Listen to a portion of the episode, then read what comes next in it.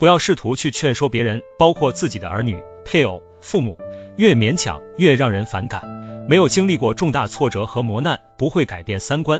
不要试图命令儿女懂事，除非儿女渐渐长大，愿意付出快乐为代价，换来所谓的听话。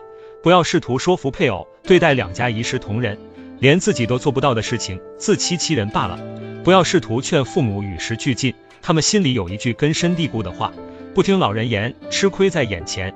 一个人的改变不会发生在岁月静好的时候，没有经历过生活的残酷，无论什么年纪，不会脱胎换骨。只有承受百般滋味在心头，才能让人改变认知。当别人劝我们的时候，我们改了吗？没有吧。人在低谷期落魄的时候，所谓保持乐观，就是往好的方面想。正在经历的一点一滴，就是规劝。听进去了，人生更完整。挫折越大，教训越深刻。世上大多数人平庸，是吃的苦，流的泪不够，因为还有选择的余地，不会为难自己。感谢磨难中的我们，没有放弃。熬过去的心路历程，成就平凡的你。